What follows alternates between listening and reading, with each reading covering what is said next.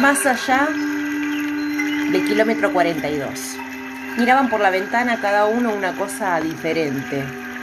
Silvio paseaba los ojos con los contornos vivorescos de las ramas de Santa Rita que crecía al lado del piletón de fondo.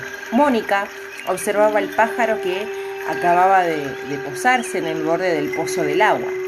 Se preguntó si volar dolería las alas como duele las piernas al correr.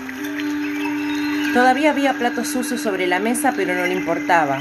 No como antes, cuando los nenes eran chicos y Mónica los atendía todo masticando la comida. Federico les había regalado una cafetera, le había envuelto en papel dorado y le puso una tarjeta que decía cosas bastante absurdas sobre el destino.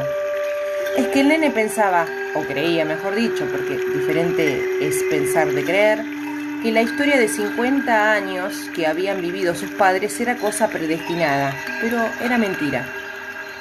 El destino, si es que existe tal cosa, apenas había querido que Mónica y Silvio nacieran en el mismo pueblo, lo suficientemente pobres como para no poder jamás alejarse por la ruta, mochila al hombro para saber qué hay más allá de la estación de servicio del kilómetros 42. El destino, si es que tal ficción ha sido escrita, quiso que a Mónica y a Silvio les gustara compartir la cama, pero nada más. El resto fue hacer silencio y ser buen cristiano para no defraudar a nadie. ¿Será que volar duele las alas como duelen las piernas correr? preguntó por fin. Anda a saber, le respondió el marido. Y después de pensar un rato, preguntó, ¿será que a las plantas les duele no poder ir a ningún lado?